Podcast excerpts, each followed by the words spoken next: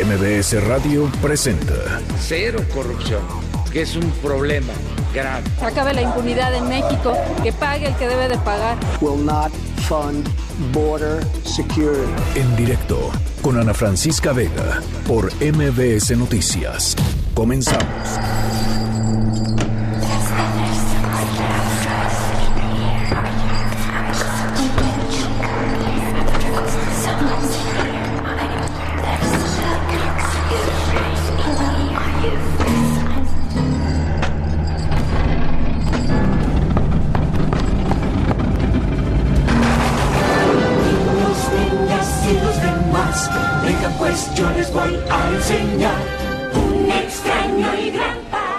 Bueno, pues este, con, con esta con esta canción del extraño mundo de Jack, esto es Halloween. Eh, arrancamos el programa de hoy a las 5 de la tarde en punto. Gracias por acompañarnos aquí en directo a través de MBS Noticias. Yo soy Ana Francisca Vega. Hoy es jueves 31 de octubre de 2019. A todas las personas que pues acostumbran ya a salir a las calles, niños, niñas y pedir Halloween, les mandamos un abrazo muy muy fuerte y escalofriante. Nuestras redes sociales bueno, dame chance, Michael, dame chance. Nuestras redes sociales abiertas siempre para platicar.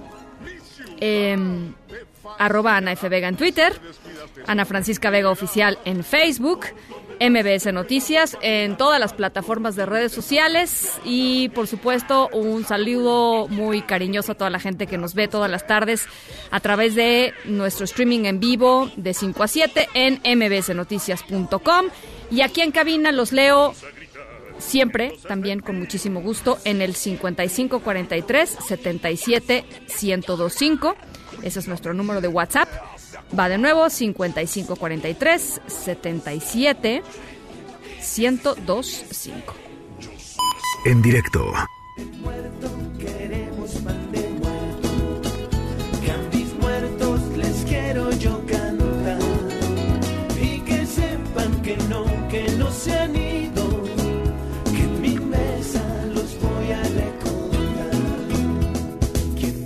Que todo se acaba, los seres queridos se van. Se quedan sus sueños, sus palabras, los que en vida nos vinieron a enseñar. Que el rico dejó sus tesoros. Bueno, hay algo que yo no puedo resistir literalmente eh, en el año y eso es el pan de muerto. O sea, literalmente para mí es, es casi físicamente imposible resistirlo. Eh, y bueno, yo digo porque hay que, porque, porque tanto esfuerzo, ¿no? En, limitar algo tan delicioso como el pan de muertos. Eh, hay gente que se queja porque el pan de muerto empieza a salir en panaderías cada vez antes, ¿no? Cada vez, ¿no? Estábamos en agosto y ya de pronto te puedes encontrar ahí unos panes de muertos en algunas, en algunas panaderías, en fin. Eh, ¿Qué les parece si platicamos un poquito sobre este esta deliciosa costumbre, mm, costumbre mexicana? Más de 400 tipos de pan eh, que se ponen en los altares en nuestro país. En Michoacán está el pan de ofrenda, en Mixqui, que están las famosas despeinadas, en Guerrero las famosas almas con azúcar, en Oaxaca están eh, las regañadas y por supuesto pues el tradicional pan de muerto con pues el azúcar arriba y los, los huesitos ahí en, en la parte de arriba. Bueno, em, pero quien sabe de esto y sabe muy bien de estas cosas es Salvador Contreras, él es chef fundador y director general de Montparnasse. Está con nosotros en la línea de En Directo. Salvador, ¿cómo estás? Me da muchísimo gusto saludarte. Pues para nosotros es todo un honor poder platicar con todos ustedes. Eh, Montparnasse se, ha caracterizado siempre por investigar sobre nuestras raíces. Estamos nosotros este, muy conscientes de que en esos tiempos donde las ofrendas son algo muy importante, este, pues intentamos hacer eh, lo mejor posible y sobre todo tener una idea de, de dónde viene esta tradición y todo esto y pues encantadísimo de la vida de poder platicarles algo al respecto. A ver, cuéntanos, Salvador, este, ¿de dónde? Hay como debate en torno a, los orígenes del, de, orígenes del pan de muerto, ¿no? Sí, claro, y además, pues como en todo, siempre va a haber una serie de, de, conceptos, porque estamos hablando incluso de, de, que esto viene desde eh, un concepto prehispánico que se utilizaban, este, hacían eh, con, con amaranto y sangre de los guerreros eh, un, un compuesto para para darle a, a, toda esta gente la oportunidad de manejar conceptos con los dioses, ¿no? Entonces, eh, evidentemente, pues la harina llegó hasta que llegaron los españoles. Entonces, eh, para nosotros ha sido algo maravilloso que nuevamente se ponga, este, pues muy de moda el concepto de, del Día de Muertos y, y, es especial para que pues nosotros eh, valoremos nuestras raíces y qué es lo que tenemos que, que hacer porque de lo que se trata también eh, acertadamente se comentaba de que eh, hay una cantidad impresionante de variedad de panes de muerto. Entonces, aquí de lo que se trata es eh, valorar eh, la esencia de, de, lo que es esto, porque estamos hablando de que intentamos manejar lo mejor posible las tradiciones a través de un pan de muerto que sea eh, pues muy especial tanto para los vivos como para los muertos. claro. Eh, oye, Salvador, el, el asunto de los de los famosos huesitos, ¿no? Este eh, ¿Por qué no nos cuentas un poquito cómo, digamos, los elementos del, del, pan de muerto tradicional, que conocemos más o menos todos, este, independientemente de las particularidades regionales que pues son muy interesantes, ¿no? Sí, sí, sí, por supuesto. Eh, para empezar, pues el pan de muerto tiene una forma circular que simboliza el ciclo de la vida y de la muerte. El centro, en la parte superior del pan, aparece un pequeño círculo en el centro que representa el cráneo y cuatro canillas que son los huesos y también las lágrimas derramadas por los que ya se fueron. Ah, mira. Y, esas, y estas pueden, pueden estar en, en forma de cruz que indican los cuatro rumbos del universo. O sea, Aquí, hablando de los cuatro puntos del universo, estamos hablando de, algo tan, tan especial como es el agua, el viento, el fuego y la tierra, que es la madre de, de, todo lo existente en el caso de, de, la, alimentación y todo eso. Incluso, por ejemplo, en, el caso de Montparnasse, nosotros estamos, eh, la planta de producción está en, en Texcoco. Entonces, pues es una tierra donde hay muchas tradiciones y muchas cosas y nosotros hace muchos años, este, incluso venía un chamán a, pedirle permiso a la tierra para que pudiéramos hacer los panes, ¿no? Entonces, este, pues son los detalles que a veces se, se, van olvidando y se van quedando. Y sin embargo, afortunadamente para nosotros, yo soy feliz de que ahora sea un gran impacto mediático la cuestión de, del Día de Muertos y todo eso, las ofrendas maravillosas. Entonces, lo que nos toca a nosotros como, como parte de, todo este, de, toda esta fiesta, es eh, hacer un, un pan de muerto maravillosamente atractivo y bueno, claro. muy sabroso. Bueno, pues ahí está parte de la, pues de la historia, de la cultura, de lo que acompaña, pues este, esta relación que tenemos los mexicanos con, con la muerte, con nuestros muertos, y, yo sí creo que, pues es, es eh, como tú decías, Salvador, eh, ofrendar, ¿no? Eh, el pan de muerto a los que se fueron, pues es una de las cosas más bonitas que tenemos como, como tradición de, de este día. Sí, sobre, sobre todo que em, justo es, eh, eh, decían alguien que, cómo podíamos manejar el concepto con la muerte, ¿no? Y, nosotros estamos convencidos de que eh, lo que tenemos que hacer es hacer todas las cosas, una de, de, las cosas importantes para nosotros es hacer todas las cosas con mucho amor, ¿no? Claro. Entonces, eh, eso implica que hay que hacer las cosas muy buenas para los vivos y para los que ya se fueron, ¿no? Bueno, pues ahí está Salvador Contreras, chef fundador y director general de Montparnasse. Te agradezco mucho estos minutitos, Salvador, y muy buenas tardes. Al contrario, los dioses los, los bendigan a todos y, y muchas gracias por la oportunidad. Un abrazo. Dios ayude, bye. Noticias en directo. Bueno, pues hoy una larga conferencia matutina, dos horas y media. Estuvieron ahí periodistas con el presidente Andrés Manuel López Obrador, estaba también parte del gabinete de seguridad. Finalmente respondió preguntas directas de la prensa sobre el operativo para intentar capturar a Ovidio Guzmán allá en Culiacán, Sinaloa, el pasado 17 de octubre. Rocío Méndez, ¿cómo estás? Te saludo con muchísimo gusto. Buenas tardes.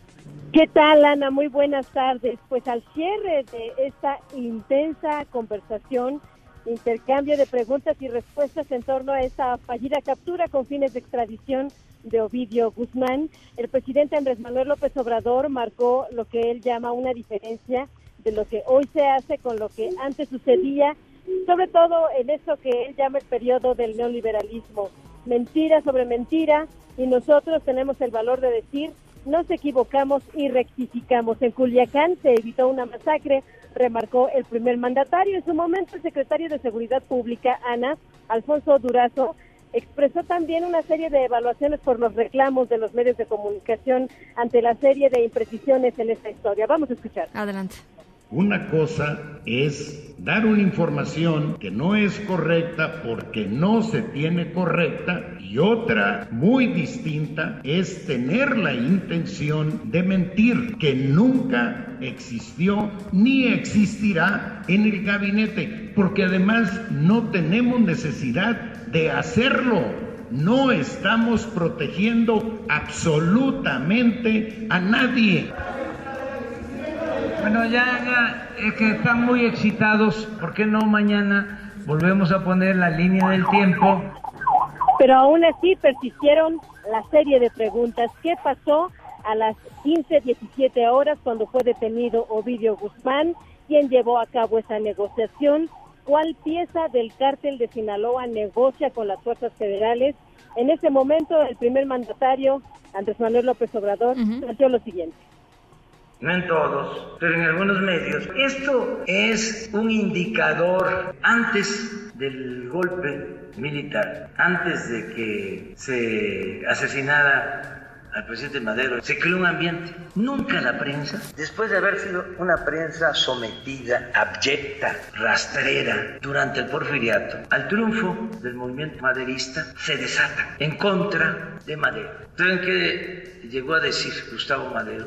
Dice, le muerden la mano a quien les quitó el bozal. Esa es de las historias más vergonzosas del periodismo y de la política en México. Vamos viendo. Y que cada quien asuma su responsabilidad. El presidente López Obrador, Ana, rechazó que su gobierno negocie con los cárteles de la droga y dijo ya basta de veras, con respeto, estos asuntos son muy serios. Parte de lo que se registró esta mañana en Palacio Nacional, Ana. Muchas gracias, Rocío. Hasta pronto. Por cierto, la Embajada de Estados Unidos negó la participación de su país en el operativo de Culiacán. En un comunicado dijo que ninguna agencia de su gobierno estuvo involucrada. Además, indicó que están al tanto de reportes falsos que circulan en medios sobre la relación de Estados Unidos de las autoridades estadounidenses con el operativo en Culiacán. Más adelantito voy a estar platicando con el periodista Mario Campos sobre pues esta confrontación que se dio durísima entre el presidente López Obrador y eh, algunos algunos medios de comunicación en la conferencia matutina. Vale la pena pues vale la pena platicar sobre sobre lo que sucedió. Y Alfonso Durazo, secretario de Seguridad y Protección Ciudadana, se fue de la mañanera a la Cámara de Diputados a comparecer. No llegó solo, de hecho llegó con una comitiva larga y extensa, entre los que se encuentran eh, los titulares de la Defensa, de la Marina, el consejero jurídico de la, de la Presidencia, también por ahí estaba Santiago Nieto acompañándolo, el titular de la Unidad de Inteligencia Financiera, en fin, eh, fue, fue bastante arropado eh, Alfonso Durazo a comparecer ahí con diputados y acaba de terminar la comparecencia. ¿Cuánto duró, Angélica Melín? ¿Cómo estás? Buenas tardes. Hola Ana, muy buenas tardes, con el gusto de saludarte a ti y al auditorio. Esta comparecencia inició unos minutos antes del mediodía, antes de las 12 del día y bueno, pues eh, terminó hace un par de minutos aquí en el Pleno de San Lázaro y fue un encuentro, fueron a- prácticamente cinco horas, Ana, de un encuentro muy, muy rígido, muy eh, difícil eh, para el secretario de Seguridad Pública y Protección Ciudadana de Seguridad y Protección Ciudadana, Alfonso Durazo, que bueno, pues compareció con motivo de la glosa del primer informe de gobierno, pero el tema central fue el de el operativo fallido en Culiacán, Sinaloa, donde pues se dejó libre a uno de los hijos del narcotraficante Joaquín El Chapo Guzmán. Este encuentro se desarrolló, Ana, en un ambiente de tensión general que por momentos subió de tono al grado que el secretario Durazo Montaño, el compareciente, eh, perdió la calma, alzó la voz hasta llegar a los gritos, chocó de frente con los legisladores de la oposición, en particular con los congresistas del PAN, e incluso los descalificó a ellos y a los legisladores del PRD que le pidieron su renuncia. El funcionario precisamente eh, sobre estas eh, peticiones de renuncia, pues él les respondió a sus críticos lo siguiente. Vamos a escuchar. Adelante. El tema de mi renuncia, eso es lo de menos. Si una renuncia resolviese un problema de la dimensión que tenemos, no tendría ningún inconveniente en ponerla sobre la mesa. No lo he dicho en otras ocasiones, ni busqué esta responsabilidad, pero también, una vez asumida, no la eludiré. Así que se queda en el puesto, dice el secretario técnicamente que no renuncia. Y bueno, pues la oposición le advirtió que van a impulsar a juicio político en su contra por haber mentido en el caso del operativo en Culiacán, también por haber engañado al presidente de la República y no haberle informado debidamente. Incluso le dijeron que eh, pues su incapacidad para manejar el tema de la seguridad pues es eh, evidente y también por eso le pidieron su renuncia. Le, le mostraron pancartas con la frase seguridad sin pretextos. Los legisladores del PRD se pusieron playeras negras con las palabras fuchi, guacala. Le mostraron mantas de, de cuestionamientos directos sobre las fallas en el operativo en Sinaloa. Y bueno, pues en el pleno incluso se dejaron escuchar los gritos de asesinos lanzados por legisladores panistas en contra de los legisladores de Morena. Y eh, bueno, pues escuchemos lo que al respecto dijeron los legisladores del PAN. Es el diputado Jorge Espada. Acción Nacional se suma a una estrategia, pero una estrategia real, no una estrategia de abrazos, una estrategia de chistes. Las víctimas de los delitos no merecemos que se burlen de nosotros en las mañaneras. No podemos ir con fuchis, con guácalas o acusándolos con las mamás. ¡Asesinos! ¡Asesinos! En ese tono se desarrolló, Ana, esta dura comparecencia del titular de la Secretaría de Seguridad, ya termina, y bueno, pues en estos momentos el funcionario federal eh, se está retirando de la tribuna, se encuentra en la zona de las curules en el Pleno de San Lázaro, arropado eh, por todo este equipo de funcionarios del Gabinete de Seguridad que lo acompañaron desde el principio, y por supuesto por los legisladores de la mayoría que pues le dan abrazos, le dan besos, se quieren sacar selfies con él, y bueno, pues arropando en todo momento a los legisladores de la mayoría al secretario Durazo Montaño, que le fue duro, tuvo una dura comparecencia y bueno, pues también en algunos momentos él perdió la calma y se enfrentó directamente con los legisladores. Eh, Ana, es eh, parte de lo que ocurrió aquí en San Lázaro. Oye, Angélica, este, y que también reveló por ahí el, el secretario que Ovidio Guzmán no tiene una orden de aprehensión en México. Entre los cuestionamientos, eh, duros cuestionamientos y largos cuestionamientos que se le hicieron sobre el tema Culiacán, bueno, pues él, él respondió que efectivamente eh, al explicar y justificar las acciones en ese momento, y pues también lo que se le informó al presidente, es que ni se eh, ejerció extinción de dominio sobre el inmueble donde se habría encontrado al hijo del Chapo Guzmán, y tampoco se le habría detenido porque no hay una orden de aprehensión en su contra en México por delitos cometidos en México. Él se le buscaba y se toparon con él en este operativo fallido en Culiacán porque había una orden de eh, captura con eh, eh, fines de extradición solicitada por el gobierno de los Estados Unidos, pero no por el gobierno de México. Así que en México ni se le buscaba, ni se le perseguía, se lo encontraron ahí. Entonces el secretario Durazo Montaño dijo, pues sí, aquí no le pudimos hacer nada porque aquí no lo estábamos persiguiendo. Bien, bueno, pues ahí está, eh, está la comparecencia. Te agradezco mucho este, este reporte, Angélica. Ana, aquí seguimos pendientes. Gracias, muy buenas tardes. Por cierto, otro de los temas que generó muchísima controversia, que de lo que también vamos a estar platicando más adelante, es que el secretario de la Defensa en la conferencia mañanera eh, a petición del presidente Andrés Manuel López Obrador, reveló el nombre de el, pues, la persona, eh, el efectivo militar que estaba a cargo de la operación allá en Culiacán. Esto ha despertado pues toda una serie de críticas en torno a pues que se pone en peligro la vida de esta persona y la vida de su familia es, es, es, más que evidente. Esto contraviene incluso pues la legislación en la materia. Y nada más decir, el eh, presidente Felipe Calderón, el expresidente Felipe Calderón, a través de su cuenta de Twitter, eh, pues ya reaccionó a este tema como muchas otras personas, el expresidente, bueno, pues tiene un peso eh, importante, siendo su calidad de eh, ex titular del, Ejecutivo Federal, diciendo que el comandante de este grupo de acción eh, interna sobre el narcotráfico, cuyo nombre fue irresponsablemente revelado esta mañana, debe ser protegido de inmediato, junto con, por supuesto, su familia es lo que es lo que dice el presidente López Obrador. Incluso valórese el nombrarlo agregado militar en otro país. Lo que pase a él y a los suyos es ya responsabilidad de quien ordenó exponerlo. Esto es eh, la reacción del presidente, expresidente Felipe Calderón a lo que se reveló esta mañana. Y poco a poco va tomando forma el juicio político contra el presidente de Estados Unidos. Hoy la Cámara de Representantes se acercó un pasito más aprobó con 232 votos, en contra 196 los procedimientos para iniciar un juicio político contra Trump por presunto abuso de poder. Esto abre la puerta a que esto inicie formalmente en las próximas semanas. Incluso se dice puede ser que inicie antes del fin de año. El mandatario reaccionó a través de su cuenta de Twitter diciendo que el proceso en su contra es la mayor cacería de brujas en la historia de Estados Unidos. Son las 5 con 20. Vamos a la pausa. Al regresar, ¿qué está pasando con la elección para la persona que va a encabezar la CNDH en los próximos años? Ya vamos a platicar con uno, con uno de los, pues de los protagonistas de esta noticia. Pausa y volvemos.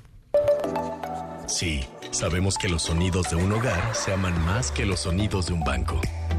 Por eso queremos que tengas tu casa con un crédito hipotecario. Banorte no está para que lo ames, está para lo que amas. Sujeto a aprobación de crédito. Términos, condiciones, comisiones y requisitos de contratación en banorte.com. En directo con Ana Francisca Vega por MBS Noticias. En un momento regresamos. Continúas escuchando en directo con Ana Francisca Vega por MBS Noticias. No podemos, en nuestro caso, y lo digo de manera muy respetuosa, avalar la candidatura de María del Rosario Piedra Ibarra. Nos parece, por supuesto, un perfil ejemplar, una gran defensora de los derechos humanos. Sin embargo, sí encontramos en ella un conflicto de interés y vínculos con el actual gobierno. Mi voto es en la conciencia que tengo de no aceptar bajo ninguna circunstancia a una persona y a una estructura de Estado que avaló el fraude electoral. Voy a votar particularmente, por supuesto, por Rosario, pero claro que voy a votar en contra de José de Jesús Orozco, no por su persona, por lo que hizo. En este, en este espacio hemos, eh, pues hemos estado platicando con diversos uh, miembros de la sociedad civil con uh, diversos actores políticos en torno a lo que me parece pues la elección de eh, y el fortalecimiento, ojalá, de una de las instituciones más importantes que hemos creado los mexicanos eh, en, los últimos años, que es la Comisión Nacional de los Derechos Humanos. Eh, está por elegirse a la nueva persona que va a, a, encabezar la CNDH y el debate está muy fuerte en el Senado de la República. Las organizaciones están muy descontentas de cómo se hizo este proceso y de lo que acusan ha sido pues una simulación de Parlamento abierto, en donde se supone que se iban a tomar en cuenta todas las voces y se iban a ser explícitos y transparentes los procesos de elección, primero de la terna, después de pues haberse presentado muchos candidatos, eligió a tres personas y después, por supuesto, pues de, los criterios para evaluar a estas tres personas y su idoneidad para encabezar la CNDH. Por eso queremos platicar con Emilio Álvarez y Casa, senador independiente que está con nosotros en la línea de en directo y Emilio, pues una de las voces que más ha, eh, sido eh, pues vocal en torno a y crítico en torno a, a cómo se ha dado esta, esta, este proceso. ¿Cómo estás? Buenas tardes. Hola Ana Francisca, buenas tardes y por tu conducto al auditorio de MBS, ¿cómo estás? Pues bien, y quisiera preguntarte eh, eh, si estás eh, de acuerdo con esta percepción que tiene una buena parte de la sociedad civil que se, que se encarga de estos temas, que se dedica a estos temas, de que ha sido pues una especie de simulación eh, eh, esto del Parlamento abierto. Fíjate que yo comparto esa opinión y lo lamento. Lo lamento porque eh, íbamos en una muy buena ruta, Ana Francisca. Hicimos una convocatoria que tenía carácter como para sentar un precedente muy importante en estos tres criterios, en máxima publicidad, transparencia y parlamento abierto, y haciendo algunas innovaciones interesantes, por ejemplo, para que en las comparecencias de los candidatos y candidatas las organizaciones presentaran casos, presentaran eh, preguntas, se abrió incluso a observaciones. Y lo que tendría que haber pasado es que en los días anteriores, eh, la- las comisiones del Senado que hace- llevan este asunto, que son Derechos Humanos y Justicia, nos sentáramos, cruzáramos listas y diéramos una explicación de por qué 10 o 12 personas nos parecen las mejores en términos de idoneidad, en términos de plan de trabajo, en términos incluso hasta de la entrevista u otros elementos. Eh, y con esas cruzar nombres comunes y poder llegar a una terna que, eh, hombre, sea una respuesta a la crisis de derechos humanos que vive México. Y en lugar de eso, Ana Francisca, eh, de repente llega una terna armada por la Junta de Coordinación Política, ninguno de ellos estuvo en las comparecencias, ninguno de ellos escuchó eh, lo que dijeron, las propuestas, las preguntas, las respuestas. Y hombre, por supuesto que la Junta de Coordinación Política puede hacer ese tipo de acuerdos, sí, pero la metodología que habíamos hecho apuntaba a dialogar con un momento distinto del país, alejarnos de la fórmula de cuotas y cuates y responder no solo a la crisis de derechos humanos, sino a este enorme debate que hemos hecho sobre los órganos autónomos y la capacidad de responder en- desde el cumplimiento de su mandato a la situación de país que estamos viviendo y lamentablemente eso no pasó, Ana Francisca. Le- les aventaron la planadora. Pues sí, o sea, se juntaron los coordinadores, bajaron línea, tenemos un dictamen, yo les decía ayer, miren, aquí en el dictamen viene el cuestionario que se hizo. Cada senador tendría que haber llenado este dictamen de los que estuvimos en las comisiones, este formulario, y con eso evaluar. Porque mira, lo que ahora que pasó, tú pusiste las grabaciones previas, eh, el agente del PAN dice, bueno, Rosario Piedra, hija de Rosario Ibarra, muy respetable y reconocida, pero pues ella fue candidata a diputada federal por Morena en el 18, entonces no acompañamos, dice el PAN. Morena dice, no, no, pues a José de Jesús no lo acompañamos porque fue magistrado en 2006. Y hay un tercer- lo del fraude, ¿no? Eh, Ellos, del ellos fraude. argumentan que fue magistrado en el tribunal cuando el fraude... este, fraude electoral. electoral, que, que dejó... a- ajá, sí, que él calificó la elección. que ¿no? calificó la elección de Felipe Calderón. Y luego eh, dicen no lo vamos a acompañar. Y hay un tercero, que es Arturo Peinberg, y que muchas organizaciones civiles de Oaxaca, de donde él fue defensor de derechos humanos, presidente de la Comisión Estatal, dicen tiene problemas de antecedentes familiares, tiene problemas de desempeño, no es acompañable. Y fíjate lo que pasó ayer. En la primera ronda, Rosario tiene eh, 59 votos y José de Jesús 44 y Peinberg 11.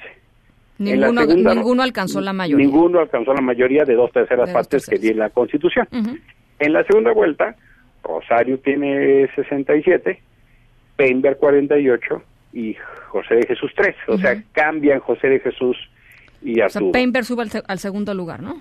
Entonces, no, no, no reúne el consenso. Y yo creo que eso pues tiene que ver en cómo se procesan las cosas de manera muy poco usual. Yo personalmente pienso que fuera de la ley eh, se, se estableció un formato para hacer una tercera votación el martes. ¿Por qué digo que fuera la ley? Porque el- la, la ley de la CNDH establece cómo es el procedimiento. Cuando no se establece, lo hace un acuerdo de la mesa directiva.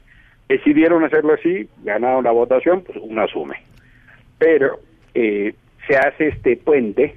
Yo digo, Ana Francisca, que es para estos días de espera, ¿no? Para aquella operación que se llama eh, el apriete de tuercas, ¿no? La llave Stilson, ¿o ¿no? O sea, sacaron la Stilson y eh, entonces los escenarios son dos. Si en estos días Ricardo Monreal, Morena, el presidente, Julio Scherer, su aparato, ¿no? logran convencer a gente de la oposición para votar por Rosario. Ros- Rosario Piedra probablemente pudiera ser la nueva titular. O Ricardo Monreal y las, eh, habla con el presidente y le dice, mire presidente, no hay consenso. Y entonces, si usted no autoriza que algunos votos de Morena se vayan a algún candidato de oposición, eh, o a alguno de los otros dos candidatos, Se tiene que hacer otra terna. ¿o se tiene que hacer otra terna. Porque entonces tendríamos una nueva votación y si no hay dos terceras partes, la presidenta de la mesa, la senadora Mónica Fernández, va a tener que regresar a las comisiones que te dije, Para Derechos hacer otra y para hacer otra terna, que la ley de la CNDH dice tantas ternas como sea necesario. ¿Y, y esa terna descartaría a estos tres participantes? Mira, O sea, esa nueva eh, terna. en sentido común uno diría que sí, Pues sí, porque no reunieron el consenso. pero el sentido común no siempre es el más común de los sentidos. Mm, No es así y ya la Corte interpretó que no y luego el presidente de la República también interpreta que no. Aquí no interviene ni la Corte ni el presidente, es solo el Senado. Es un proceso que está solo en nuestra cancha y yo creo que hay elementos, hay propuestas, hay personas que, que pudieran reunir condición para consenso. Yo creo que tendría que armarse otra terna, honestamente. Pero bueno, eso es una discusión mucho mayor que pues ojalá nos lleve a reponer el procedimiento. Y hombre, estar a la altura de la crisis, pues. A ver, yo veo dos cosas. A ver. Eh, tenemos un país que tiene 50, 40 mil desaparecidos, miles de asesinados, periodistas con la profesión más de riesgo después de Siria, solo por poner otros elementos. Y la segunda, fíjate, México solito tiene el 35% de las denuncias de la Comisión Interamericana de Derechos Humanos. 34 países que forman el resto, 65%. Las cosas están muy mal como para que teniendo el país con más instituciones de derechos humanos y más dinero invertido, la gente no tenga confianza y vaya a las instancias internacionales. Con esos dos elementos, yo digo, el Senado tiene que estar a la altura del momento del país, alejarse de la cosa de cuotas y cuates y dar la certeza que tendremos una persona con la idoneidad, la capacidad y la legitimidad, no solo la legalidad, que permita salir de este hoyo. ¿Te parece, senador, que, eh, que el presidente López Obrador quiere una CNDH a modo, una CNDH cercana, una CNDH que no, que no lo incomode? El, el presidente le incomoda mucho a los órganos autónomos y los contrapesos, que lo digo por experiencia propia. Cuando él fue jefe de gobierno, yo fui presidente de la Comisión de Derechos Humanos del Distrito Federal. Nunca me habló, eso debo decirlo con honestidad, para pedirme que cambiara una recomendación o que hiciera algo. Nunca. Pero también me encontré una enorme resistencia a los señalamientos que se le hicieron y entonces hacía vacíos, por ejemplo, de cuatro informes en los que coincidimos, solo fue a uno, o eh, tenía una enorme resistencia a aceptar ciertas recomendaciones. Y me parece que eso está pasando otra vez. Para mí es como un déjà vu, ¿no? Que no va el informe, no acepta recomendaciones. El presidente es un, tiene una característica muy especial. Es muy sensible a la crítica, aunque a veces es, es lapidario en sus críticas, ¿no? Eh, a ver, eh, están ya fuera de tiempo, ¿no? Se supone que tendrían que haber, eh, esto tendría que haber estado listo ya. Eh, Mira, la convocatoria establecía el día 31, que nos dimos ese tiempo como un margen. La ley de la Comisión Nacional dice que se tiene que elegir 10 días antes de que termine el mandato del quien está en curso. Eso es el martes. Yo veo complicado el martes porque es la comparecencia de Alfonso Durazo por los temas de Sinaloa que tú ahora referías, el Sí, caso sí. de Culiacán y otros, y la elección del titular. Entonces, se antoja complicado, ¿no?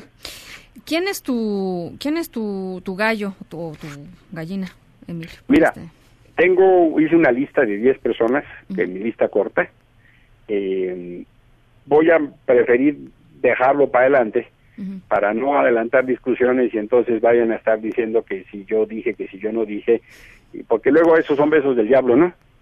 No sé, tú dime. No, yo prefiero aguantarme un poquito hasta el final, ¿no? Yo hice una propuesta alterna, pero si la terna no prospera, eh, entonces ya vamos a trabajar en otra posibilidad. Tú has estado muy cerca también de muchos de los colectivos que están empujando justo por, sí. por este cu- cuál es el plan, digamos, el, el plan conjunto si si si se si se presenta el peor escenario. Mira, eh, la mayoría de las organizaciones decidieron no postular candidatura alguna, se aglutinaron en una- un colectivo que se llama hashtag CDH, CNDH Autónoma y se encargaron de aportar en reglas, en indicadores, en estar presentes y quien quiera los puede buscar en, en redes, hashtag CNDH Autónoma. Han hecho varios comunicados y justo llaman al Senado a, a estos procesos de parlamento abierto que tú decías y de transparencia. Y algunos otros sí postularon candidatos eh, de distinto tipo, ¿no? El, el mundo de los derechos humanos es Muy amplio, muy diverso, Muy sí. amplio, ¿no? Sí, sí, sí. Migrantes y Sí, sí, sí. niños y hay como distintos espectros, ¿no? Ujú. Bueno, pues vamos a estar muy pendientes, eh, senador, porque, bueno, yo- como decía al inicio de, de la intervención, creo que es fundamental que la CNDH se fortalezca frente a la crisis que, que vivimos y, y- y, bueno, pues este sí, sí sería muy preocupante que, que no fuera así y que ganara pues la, la, la politiquería, digámoslo así, ¿no? La- Lo que toca es que el interés superior sea tutelar al interés del país y en particular a las víctimas y no el interés particular de las potas y los cuates. Ojalá que el Senado esté a la altura, Ana Francisca. Vamos a platicar más adelante, ¿le, le parece, senador? Con gusto, con gusto. Muchísimas gracias. Emilio Álvarez y Casa, senador independiente, con este tema de la CNDH. Eh, pues vamos a estar siguiendo este tema. En directo.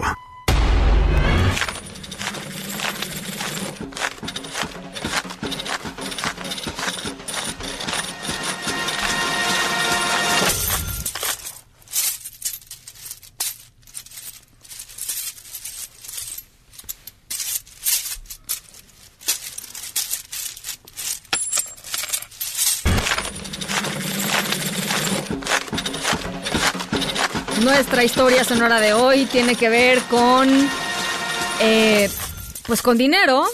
Por eso estamos escuchando monedas. Tiene que ver con suerte, tiene que ver con compasión, este, con lo que despierta a, uno algo que le fascina. eh, y la pregunta es, ¿qué harán ustedes por algo que les encanta, pero que les raya, que les fascina, que les encanta, que les gusta muchísimo? Eh, hay alguien que hizo una locura grande, diría yo. Este, no le salió muy bien, la verdad. Más al ratito les platico de qué va. Por lo pronto los dejo con esto.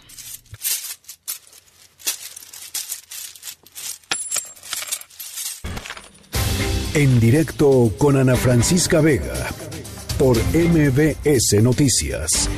En un momento regresamos. Continúas escuchando en directo con Ana Francisca Vega por MBS Noticias. La situación en Baja California por los por los incendios que, están pues azotando la región desde la semana pasada eh, continúa continúa grave. Hay eh, dos muertos. Estos se suman a los tres de los incendios de, la semana pasada, es decir, cinco cinco muertos ya. Eh, así lo informó la Coordinación Nacional de Protección Civil. Hay, por cierto, declaratoria declaratoria de desastre en los municipios de Ensenada, de Rosarito y de Tecate. Hacemos contacto hasta Baja California con nuestro corresponsal Antonio Maya. ¿Cómo estás, Antonio? Buenas tardes. Hola, ¿qué tal Ana Francisca? Pues te comento que la condición Santana regresó a Baja California y con ello los incendios, ya que en Ensenada, Tijuana, Tecate y Rosarito hubo incendios durante ayer y hoy. Asimismo te digo que ya son cinco los muertos que ha dejado estos incendios en el estado. Ana Francisca, la CONAFOR eh, dio a conocer que hay cuatro incendios activos en Ensenada el día de hoy, los cuales se encuentran en el Sausal con un 100% de control y en el Cañón de Doña Petra con un 80% de eh, control. Eh, Ana Francisca, bueno, en cuanto a Tijuana, todavía no se ha dado la declaratoria de emergencia, pero te puedo decir que debido a los incendios registrados en esta eh, ciudad, en las últimas semanas el presidente municipal de Tijuana, Arturo González Cruz, informó que harán este día la solicitud ante el Fondo de Desastres Naturales de México por la suma de 70 millones de pesos para reponer el equipo de bomberos y protección civil que se perdieron durante los siniestros, además de que se contempla apoyar a las familias que sufrieron daños totales en sus hogares por las llamas. El municipio dijo que en estos incidentes que se han dado a lo largo de la ciudad se perdieron 77 casas, dejando sin, vi- sin vivienda alrededor de 350 personas.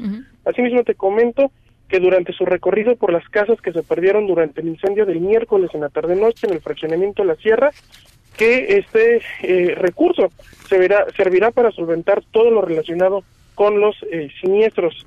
Eh, también en este último incendio eh, fue de gran magnitud aquí en Tijuana, es el último que se ha registrado en esta frontera. El saldo fue de seis casas con pérdidas totales y dos más con daños eh, parciales.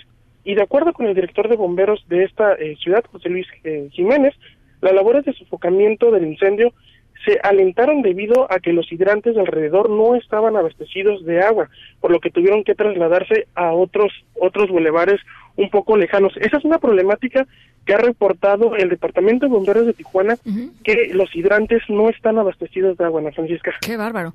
Eh, ¿Y por qué? Pues es un eh, dime y diretes con la Comisión Estatal de Servicios Públicos. El alcalde hoy comentaba que van a esperar eh, a que Jaime Bonilla Valdés tome posesión. Hoy a medianoche toma eh, posesión el nuevo gobierno y se van a coordinar ya ahora con este eh, gobierno de Jaime Bonilla Valdés. Pero se, se echaban la culpa entre, entre agua del Estado y, y quién. La Comisión Estatal de Servicios Públicos del Estado alegaba que eran vandalizados estos eh, estos Los hidrantes. hidrantes. Oye, ¿y cómo se prevé el clima en las próximas eh, en las próximas horas, en los próximos días? Este, ¿si- ¿Sigue Santana duro? Por el momento sí se ha dado la condición Santana, eh, sigue ya no como los últimos días, ayer todavía estaba un poco eh, fuerte, hoy por la mañana eh, se mantuvo ya tranquilo la condición Santana. Bien, entonces supongo en los próximos días bajaría el riesgo de nuevos incendios o de expansión de los incendios ya existentes, ¿no? Hemos- He consultado a las, a las autoridades de protección civil aquí en el estado y han comentado que eh, para el lunes ya se podría ver una reducción de eh, la condición Santana. Bien, te agradezco mucho, Antonio. Hasta luego, Ana Francisca, un saludo al auditorio. Igualmente, un abrazo. En directo con Ana Francisca Vega. Bueno, ya lo decía justamente eh, Antonio Maya, eh, pues eh, viernes primero de noviembre, mañana, hoy a las 12 de la noche, eh, va a tomar protesta Jaime Bonilla, gobernador de eh, gobernador electo todavía de Baja California, en medio de la polémica importante por eh, esta pues intento de ampliar su periodo de gobierno de dos a cinco años a través de un cambio legislativo en el Congreso Estatal, la llamada Ley Bonilla, que está ya en la Suprema Corte de Justicia de la Nación. Bueno, pues en este contexto va a tomar protesta Bonilla y la secretaria de Gobernación, Olga Sánchez Cordero, va a asistir a mm, la toma de protesta en representación del presidente Andrés Manuel López Obrador. Nora Bucio, ¿cómo estás? Te saludo con mucho gusto. Buenas tardes. Ana Francisca, te saludo con gusto y de la misma forma al auditorio. Y como bien lo señalas, la secretaria de Gobernación, Olga Sánchez Cordero, aseguró que su asistencia en representación del presidente a la toma de protesta del gobernador de Baja California se debe a la presunción de validez del acto. Aseguró que hasta en tanto el Tribunal Constitucional no declare la invalidez o inconstitucionalidad en la ampliación del mandato, esto no puede revocarse. Sánchez Cordero llevará la representación del presidente Andrés Manuel López Obrador a la toma de protesta de Jaime Bonilla Valdés, a pesar de que ha sido cuestionado por diversos actores políticos por haber ampliado su mandato de gobierno de dos o cinco años con una modificación constitucional impulsada por el Congreso de aquella entidad. Si me lo permites, escuchamos a la secretaria de Gobernación, Olga Sánchez Cordero. Adelante. que quede muy clara. Cualquier acto legislativo que provenga de un Congreso local constitucional y legalmente facultado para la emisión de una ley o de actos legislativos, se presume y tiene una presunción de validez hasta que el Tribunal Constitucional no declare la invalidez o la inconstitucionalidad del acto. La secretaria dijo que esto está contemplado por la ley a pesar de que es pública su opinión como exministra sobre el caso, específicamente Ana Francisca en contra de la ampliación del mandato, subrayó que va la toma de protesta de un gobernador constitucionalmente electo. Cabe recordar que la Suprema Corte de Justicia de la Nación luego negó la suspensión de la toma de protesta del político de filiación morenista programada para este primero de noviembre. Sin embargo, aclaró que no se deja sin materia las acciones de inconstitucionalidad interpuestas por cuatro partidos políticos. Ana Francisca, la información. Muchas gracias, Nora. Muy buenas tardes. Gracias, muy buenas tardes. Eh, oigan, desde antier, ¿no? Hemos estado poniendo aquí una maravillosa calaverita que, que me hizo Sergio Campos el sonecito y como me gusta mucho, pues ahí se las dejo otra vez. MBS Noticias y Sonecito presentan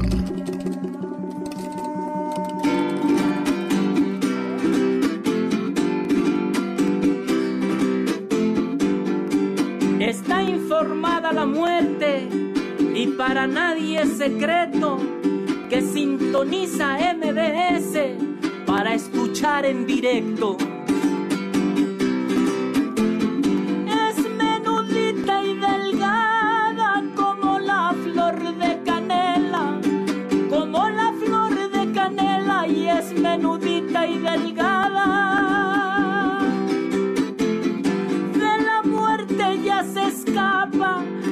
Está Ana Francisca Vega. Cuando la vio la calaca pensó que era su gemela.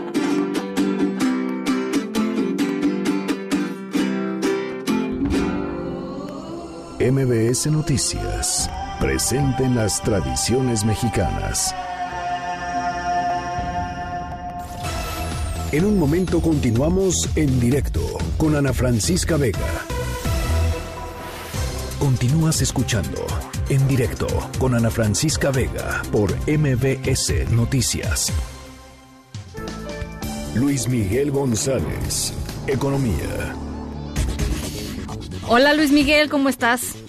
Eh, muy bien, Ana Francisca. Buenas tardes. Buenas tardes. Oye, hoy traes un, un tema importante que tiene que ver con, pues, con que no estamos creciendo y que y que no crecer tiene un impacto, pues, muy directo en los impuestos que recauda el Estado mexicano, ¿no? Sí.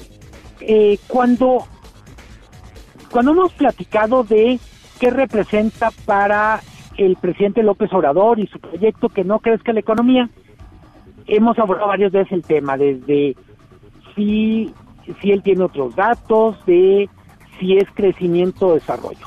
Pero uno de los aspectos que desde el punto de vista es más interesante es un efecto directo de no crecer o de crecer poco, es recaudar menos. Eh, si se puede decir de alguna manera es, el gobierno es socio a través del cobro de impuestos de todos los negocios que hay en México. Si los negocios no les va bien y no pueden ganar, generar ganancias, pues tampoco pueden pagar impuestos. En ese contexto, eh, yo diría que todos los reflectores ayer, o casi todos, se enfocaron al tema de las cifras del PIB. Pero también se liberó más tarde, ya prácticamente en la noche, las cifras de recaudación.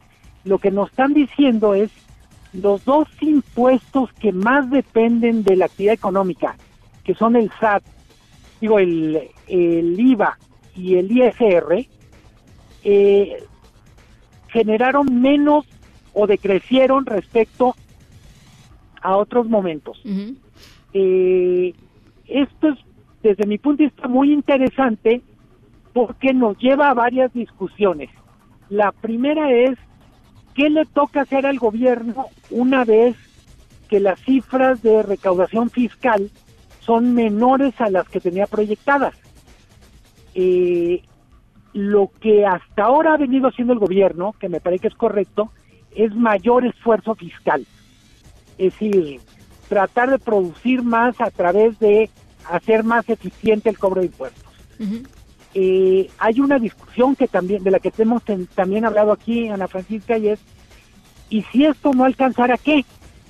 Hay muchas voces que dicen, tarde o temprano vamos a tener que entrar a una discusión sobre una reforma fiscal.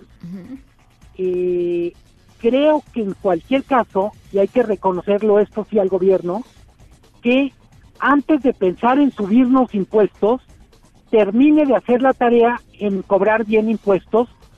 Y esto quiere decir muchas cosas.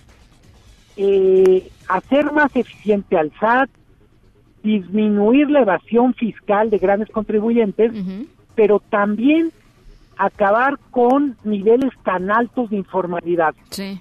Es cierto que una parte de la informalidad eh, tiene causas sociales, etcétera, sociales en el sentido de pobreza, pero hay otra parte de la informalidad que simplemente es, vamos a decir, cultural, y es, se es informal porque se puede ser informal, porque no hay ningún tipo de sanción, ni social, ni por supuesto fiscal. ¿Y tú crees que haya este pues el incentivo desde el gobierno para pues para hacer un plan en serio para combatir la informalidad? Porque yo me acuerdo que el sexenio pasado ya al- digamos quizá al final del sexenio pasado sacaron un plan, ¿te acuerdas? Un, un plan que este, salió por todos los medios y estaba muy publicitado y etcétera, justo para traer pues a más gente a la formalidad, que creo que fue un verdadero fracaso, ¿no? Sí, yo tengo la impresión que cuando menos en la cultura política mexicana, los gobiernos han tenido una, una especie de relación ambivalente con la formalización. Por un lado dicen, sería buenísimo poder cobrar más impuestos, pero por otra parte es, es un suicidio político querer apretarle a los informales. Eh, Son clientelas, ¿no? son clientelas, pueden ser eh, multitudes activas en términos de protestas en las calles o, o esto.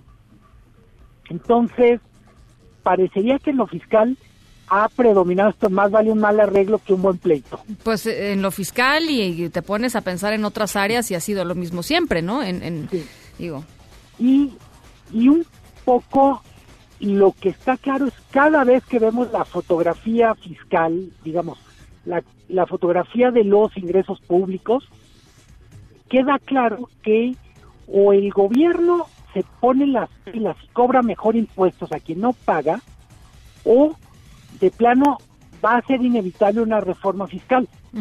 Cualquiera de esas dos decisiones tiene un costo político importante para quien esté en el gobierno. por supuesto.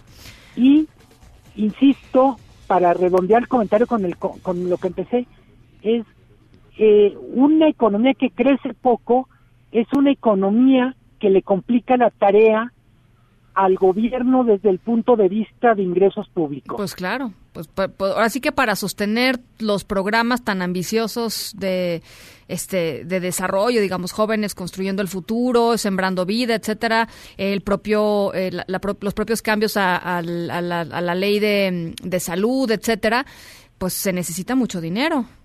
Sí, y hay que reconocerlo, eso sí, eh, está muy bien que el gobierno sea tan firme en el tema de no quiero subir impuestos ni me quiero endeudar, cuando menos por lo pronto.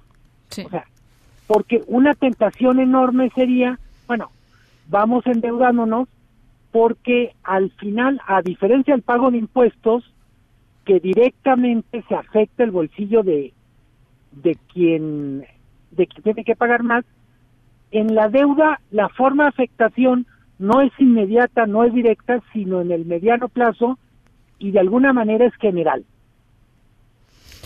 Bueno, pues, eh, híjole, complicada la situación y como para, o sea, digamos que resuelto para el 2020, pero, pero en 2020 habría que empezar a platicar de soluciones a esto. Eh, yo creo que antes, es decir, desde mi punto de vista, el gobierno, la clase política, no tendría derecho al puente Guadalupe Reyes, porque desde mi punto de vista, tiene que estar resuelto mucho de cómo va a ser 2020 antes de irnos de vacaciones. Muy bien. Es decir, no creo que nos podamos ir con la pura inercia con tanta pregunta por resolver. Bien. Bueno, pues eh, gracias Luis Miguel. Bueno, me hubiera gustado un comentario más, ahora sí, para, para alegrar un poco el fin de semana. pero- no, pues no. Ahora, ahora sí no se pudo.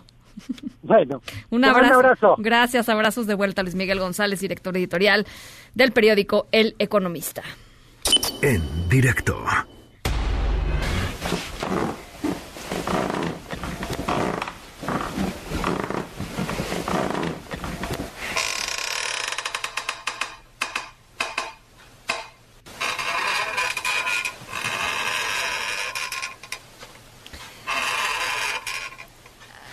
¿A que no adivinan qué es esto? Yo, yo la verdad no lo hubiera adivinado. Eh, o sea, algo rechina, ¿no? ¿Qué rechina? Las puertas, pues a veces los colchones viejos, ¿no? Los colchones. Este, estamos, estamos hablando de un colchón. Nuestra historia sonora de hoy tiene que ver con eh, algo que hizo una persona, mm, una persona que vende muebles, que vende colchones, porque tiene una pasión desbordada por, em, pues, por un deporte y pues le metió una muy buena lana al asunto. Esa es nuestra historia sonora de hoy. Eh, él pensaba que algo muy importante iba a suceder y ya les platicaré de qué va y qué pasó en un ratito más. Por lo pronto los dejo con, con, estos sonidos que espero no sean de sus colchones porque si no, si están ya medio viejitos, ¿no? Es hora de cambiarlos. Vamos a la pausa a las seis con dos. Regresamos.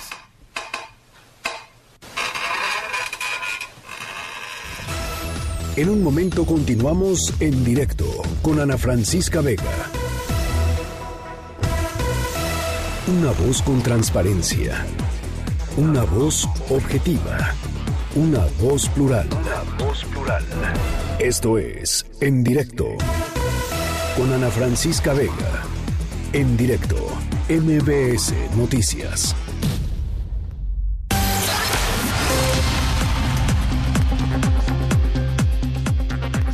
Son las seis con siete minutos. Gracias por seguir con nosotros aquí en directo a través de MBS Noticias.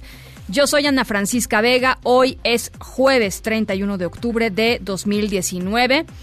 WhatsApp en cabina para que podamos platicar 55 43 77 1025. Ahí les va de nuevo. 55 43 77 1025. Saludo con muchísimo gusto a toda la gente que se incorpora a partir de ahorita. Desde Torreón a través de Q91.1, por supuesto también desde las 5 de la tarde allá en Torreón y en Zacatecas desde las 5 a través de Sonido Estrella en el 89.9 eh, y a la gente que nos ve en mbsnoticias.com. Por supuesto que nos encanta que nos acompañen a través de nuestra página web. Más adelantito vamos a estar platicando de el encontronazo entre eh, pues eh, la prensa y el presidente Andrés Manuel López Obrador esta, esta mañana en la conferencia matutina, que significa se cruzó una línea que no se había cruzado, eh, ¿qué, qué tipo de presidente vimos hoy, qué tipo de prensa vimos hoy. En fin, vamos a estar desmenuzando un poquito ese tema y por supuesto también el asunto del regreso de los autos chocolate ahí a el Senado de la República. ¿Se van a regularizar o no se van a regularizar? Esto va a estar también en agenda aquí en directo. Por lo pronto nos vamos con el resumen. Noticias en directo. No hay, no existe una orden de aprehensión en México contra Ovidio Guzmán eh, y por eso no se aseguró la casa donde estaba el hijo del Chapo. Así lo aseguró al, el secretario de Seguridad y Protección Ciudadana, Alfonso Durazo, al comparecer eh, durante un poquito más de cinco horas ante los diputados. Ahí mismo fue cuestionado sobre si va a renunciar o no por su responsabilidad en el operativo que finalmente liberó a Ovidio Guzmán. El tema de mi renuncia, eso es lo de menos. Si una renuncia resolviese un problema de la dimensión que tenemos, no tendría ningún inconveniente en ponerla sobre la mesa. No lo he dicho en otras ocasiones, ni busqué esta responsabilidad, pero también, una vez asumida, no la eludiré.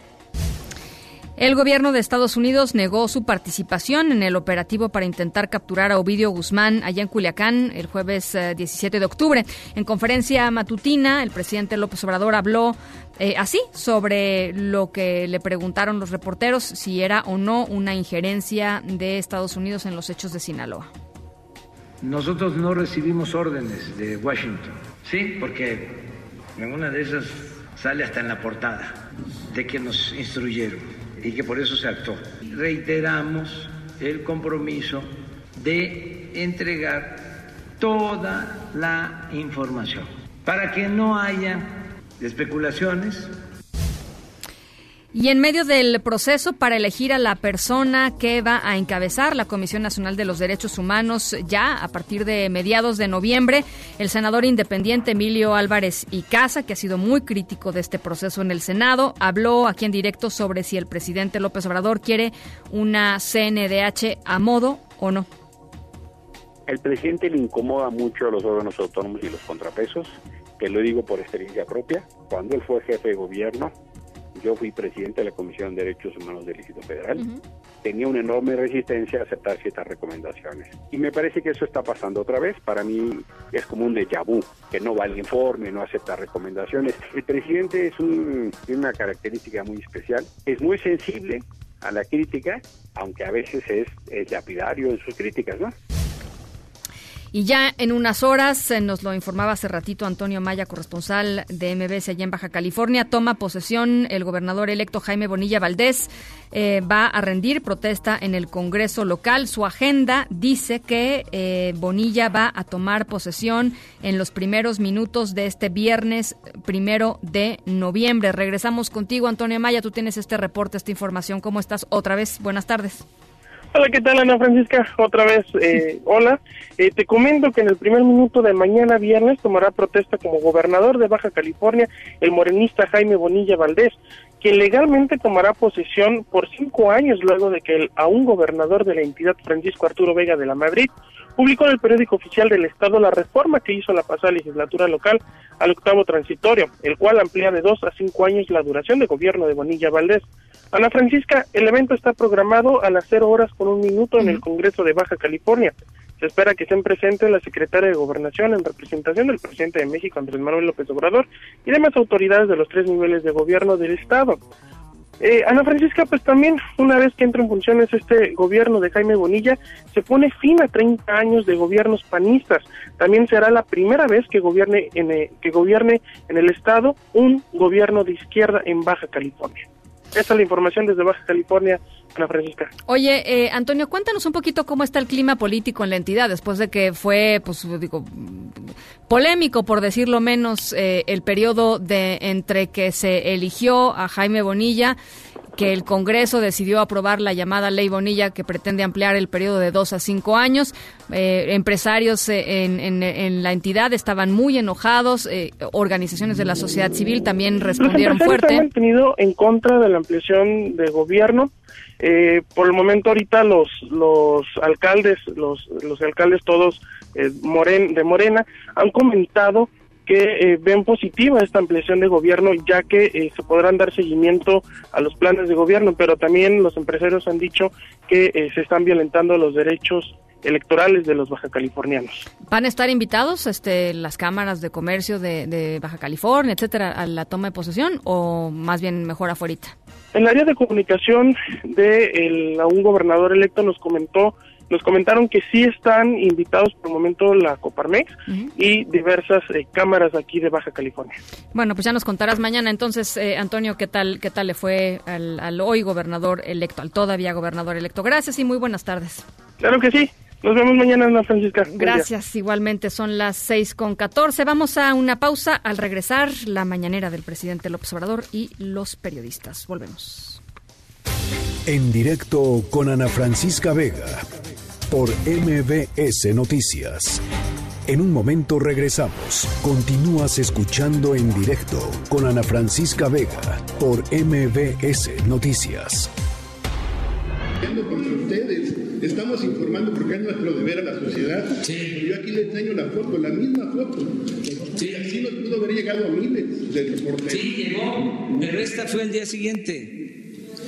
Fue el mismo día. El mismo día. Sí, y nosotros el mismo día informamos. No. Sí, ¿cómo no? Eso no. Ah, no, no, no, no, no. Oigan, espérenme. Esto fueron cuatro horas.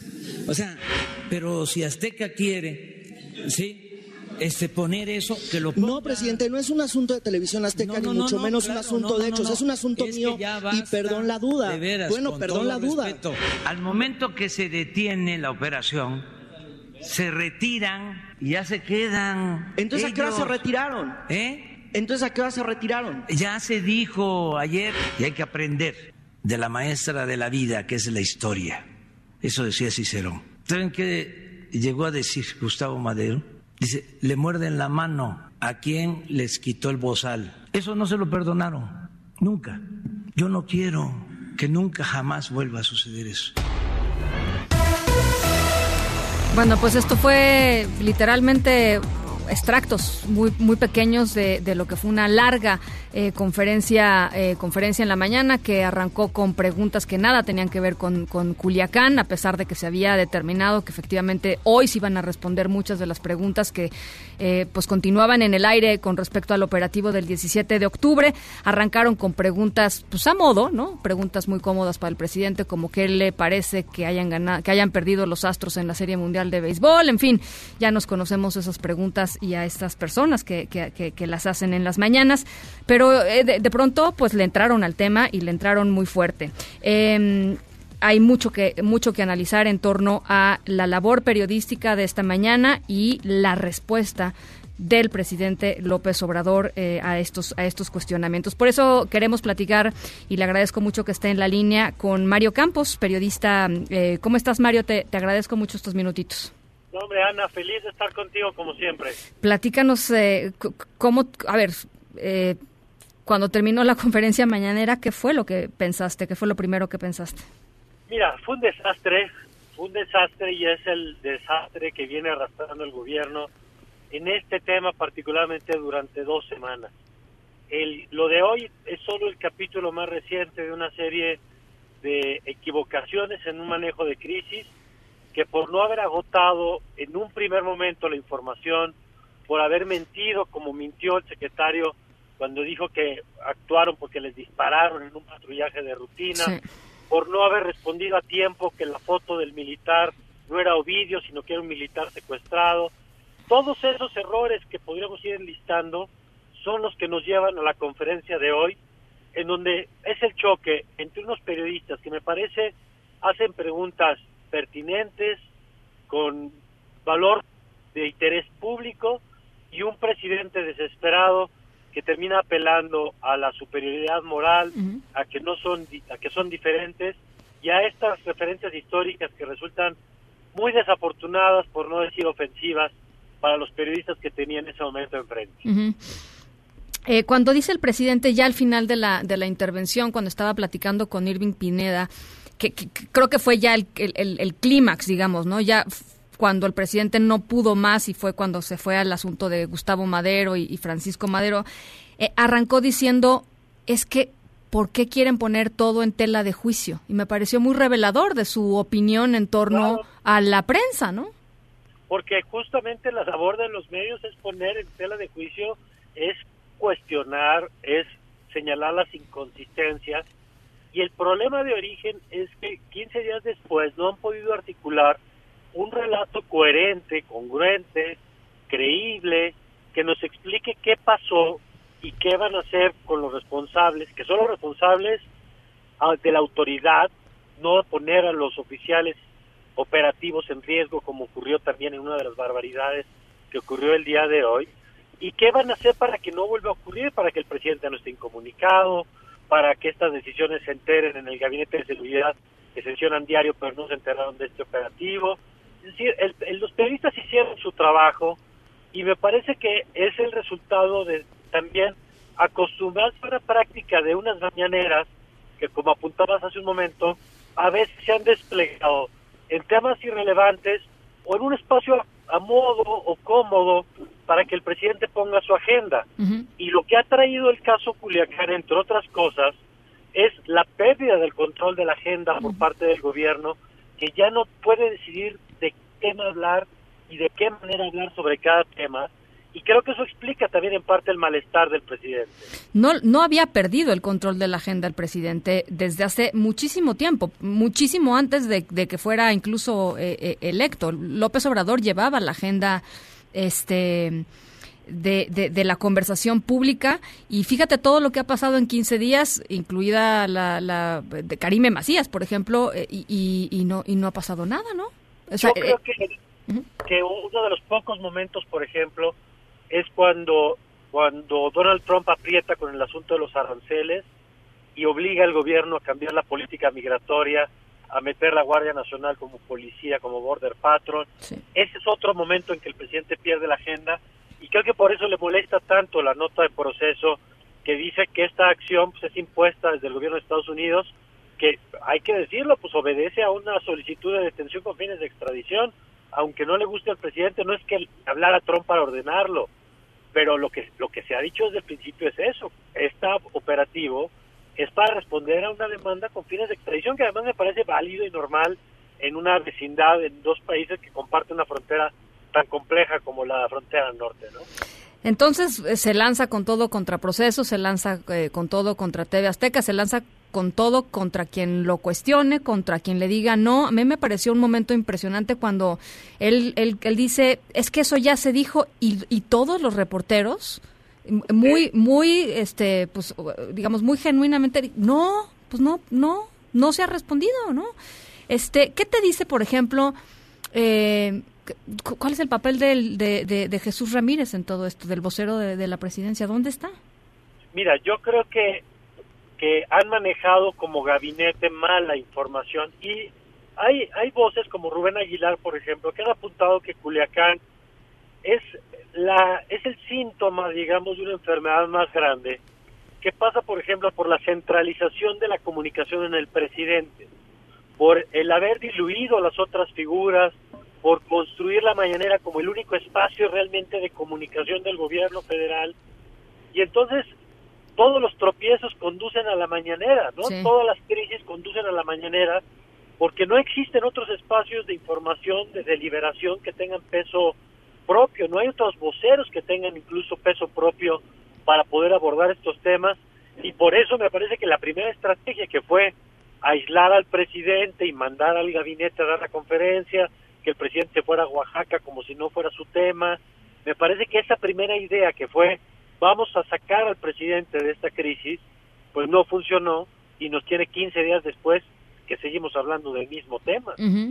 Oye, em, lo, que lo que termina, como tú dices, lo que termina haciéndose muy evidente es que hay una buena parte de la narrativa desde desde el, desde el poder, pues que no está completa. Hay muchas preguntas que siguen sin responderse y la intención del presidente es eh, ahí muere, ¿no? Este cuando lanza estos ataques hacia la prensa, yo veía esta mañana en el, en el streaming en vivo de, la, de la mañanera, pues la cantidad de gente eh, opinando en redes sociales, eh, digamos, la gente que apoyaba al presidente López Obrador, pues lanzándose ya con estos este, hashtags de prensa prostituida, este, eh, prensa sicaria, y, qué peligro también, Mario, que, termine siendo un cuestionamiento de algo tan importante como lo que pasó en Culiacán, termine siendo un tema este, que otra vez vuelva a dividir y que otra vez lance las huestes este, hacia, hacia la prensa que nada más está haciendo su trabajo. Ese es el trabajo de la prensa. Por eso es tan delicado cuando el presidente critica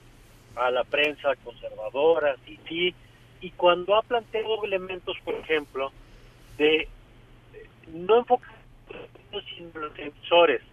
Quizá un caso muy claro es cuando Carlos Loret eh, publica este trabajo de, de Ariel y Quintero sobre las casas de Barlet y cuando le preguntan en la mañana al presidente, el presidente dice, no creo en la fuente, ¿no? Porque desconfío de la fuente. Y es, es el desplazar la discusión sobre los hechos a los actores o a las personas y si las personas son dignas de confianza o no y no el material que se está discutiendo. Y en este caso, por ejemplo, cuando se pregunta, eh, que preguntaba Erwin Pineda de Azteca y con, con pertinencia me parece, a ver, ¿cómo negociaron la liberación de los militares? Porque eso es un capítulo que no nos han explicado, como, como el del video de la liberación, o si estuvo retenido o no, porque ahora resulta que en esta narrativa, en lo que nos han mostrado, es como si lo hubieran agarrado, Ovidio habla, dice ahí muere, y en eso se acabó la historia. No, pues no, pasaron tres horas, ¿no? Cuatro horas. Claro, hay tres, cuatro horas en medio que no nos han terminado de explicar del todo si estuvo retenido o no, y ahí entonces empiezan con broncas porque no tenían órdenes de aprehensión, órdenes de cateo, y entonces, pues, ¿cómo explicas que lo tenía retenido si no había órdenes de cateo? En fin, yo creo que en el afán de tapar agujeros, han terminado por dejar lagunas pues que los periodistas están detectando y que están planteando las preguntas y que además mientras no asuman que tiene que haber costos, pues va a ser muy difícil ponerle un punto final a esta historia y me temo que esto siga deteriorando la relación con los medios. Leí ahorita, no conozco el detalle porque estaba en una reunión, pero que le retiraron la acreditación a un periodista de la mañanera.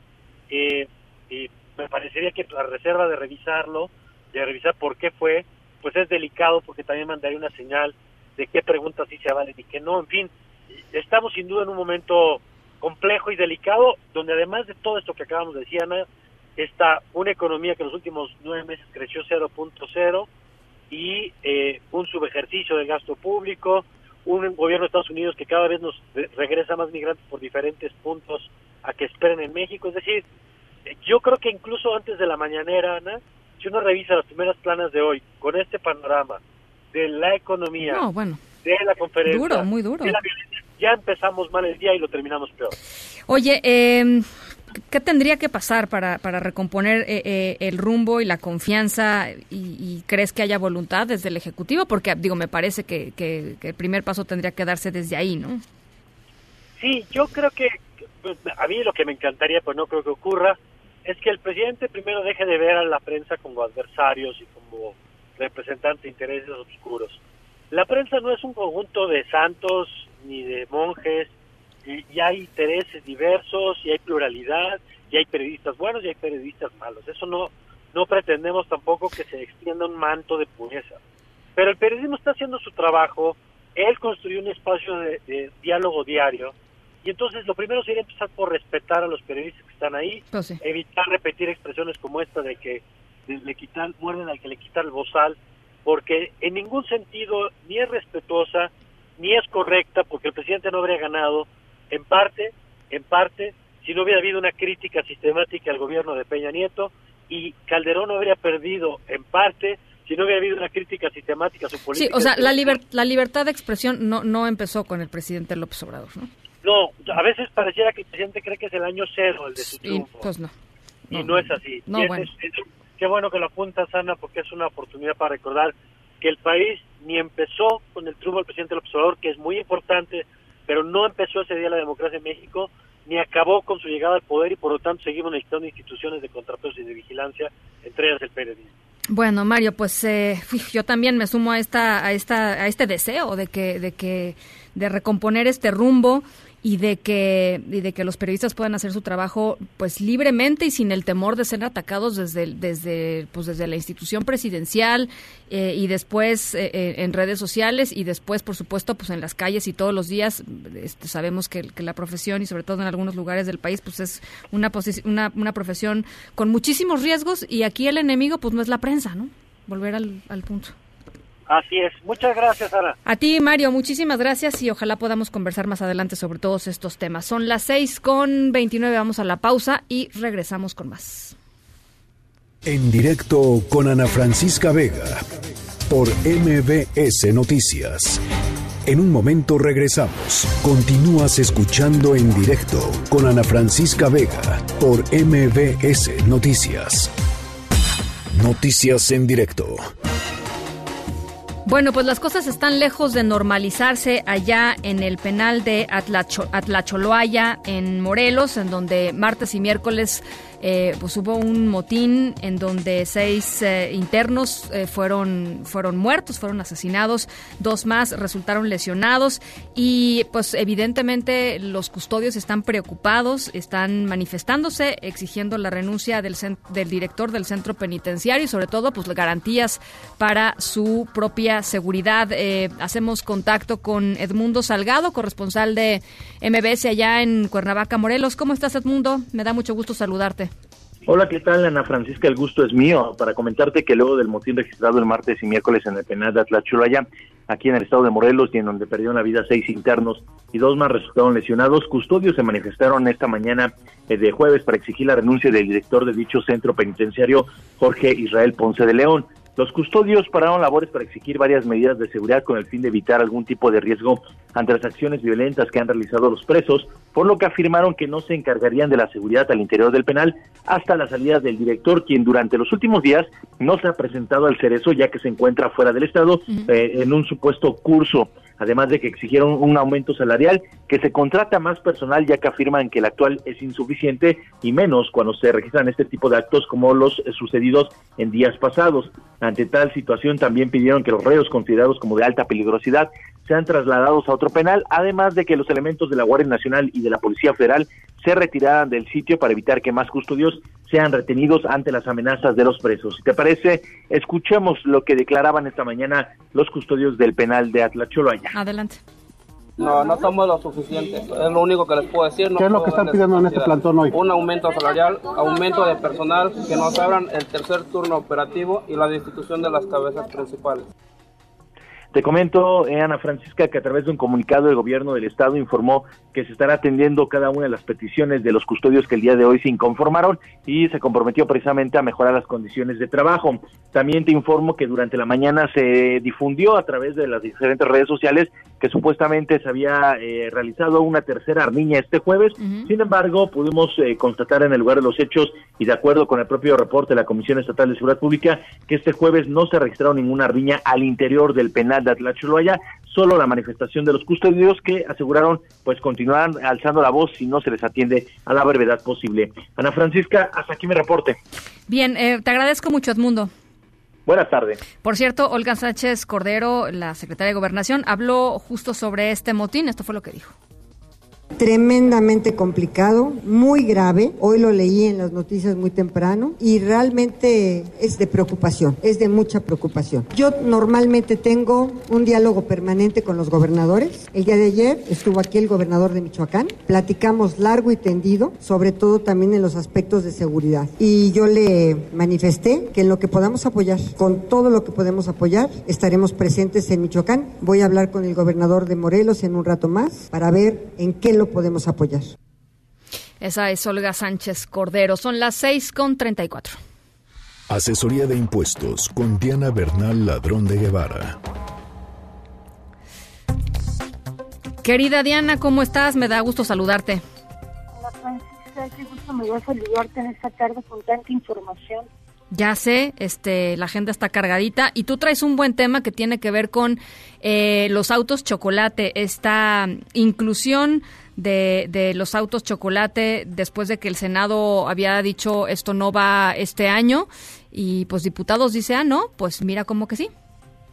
Sí, Ana Francisca, yo no sé por qué como que se empeñan algunas autoridades, y en este caso la Cámara de Diputados, en enviar señales negativas a la inversión productiva en México, ¿no? Estamos enfrentando este trimestre con un crecimiento pues prácticamente de cero, de una décima de punto. Y sin embargo, pese a que el Senado ya había rechazado la regularización de todos estos vehículos que entran de manera ilegal al país, o que bien tienen un permiso de internación temporal, no se regresan, se quedan en el país o se vuelven contrabando, y ya el Senado había rechazado esta propuesta de la Cámara de Diputados de regularizarlo, pues de manera increíble los diputados vuelven a votar el artículo 15 transitorio de la ley de ingresos y establecen que en ocho meses el propio Congreso de la Unión tendrá que emitir disposiciones para que se puedan regularizar estos vehículos sin importar lo que dice la ley aduanera. ¿Qué dice la ley aduanera? Que si tú internas un vehículo, pues tienes que pagar el impuesto general de importación. Imagínate cualquier persona que hace el sacrificio, el esfuerzo de comprar un vehículo en México, pues si lo compra nuevo tiene que pagar IVA, impuesto de adquisición de vehículos nuevos. Sí. En cambio, estas personas que internan este vehículo en la franja fronteriza no lo regresan, por lo general son vehículos en muy mal estado, eh, según los diputados dicen que son 18 millones, según la Asociación Mexicana de Industria Automotriz no deben ser, ser más de un millón y medio, pero pues están perjudicando a la industria automotriz mexicana, están chatarrizando el parque vehicular, y bueno, la señal es muy negativa, incluso el Consejo Coordinador Empresarial pues se pronunció en contra de, de esta medida que quieren introducir los diputados y que esperemos que el martes pues sí sea rechazada por la Cámara de Senadores, como ya había sido rechazada, pero por lo pronto que tenemos es un escenario de incertidumbre para la inversión seria, formal y productiva que creo yo Ana Francisca de otro país necesita.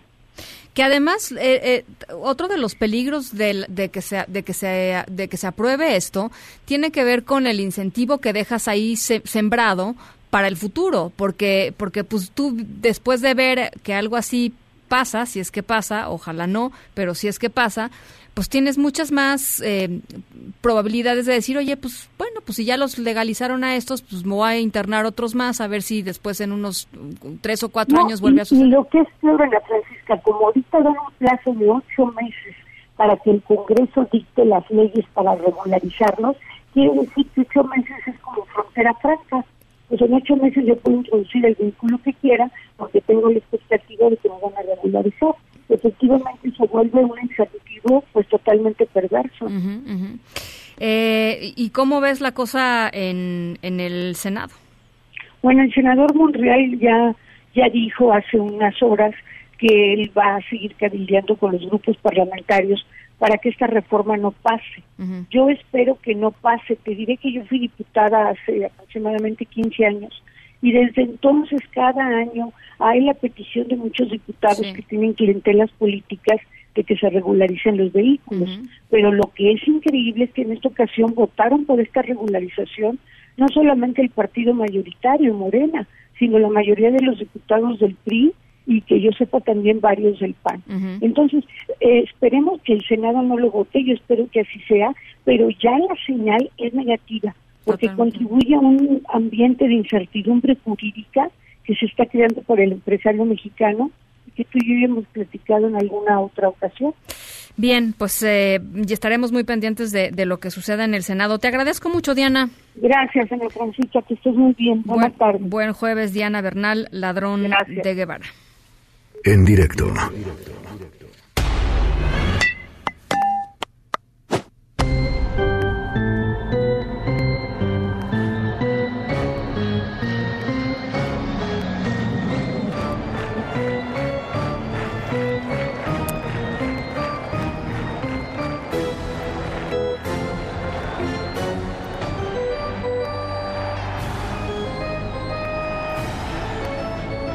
Hemos platicado toda esta semana sobre el béisbol, porque, bueno, pues ayer los nacionales de Washington ganaron la Serie Mundial. Em, obviamente no eran los favoritos, los favoritos eran los Astros de Houston. Eh, y había un empresario em, colchonero que, eh, pues, súper fanático de los Astros de Houston. Se le llama Jim Mattress Mac, o sea, Jim Colchones Mac. ¿no? Así es, es, el apodo de este empresario. Eh, ¿Qué pasó con él? ¿Qué hizo Jim Mattress Mac? ¿Y por qué es protagonista de nuestra historia sonora de hoy? Tiene que ver con dinero. Se los platiqué hace ratito. Bueno, pues eh, ahorita al regreso del corte les cuento qué hizo y qué volvería a hacer. Eso es lo peor del, del caso. Vamos a la pausa y regresamos.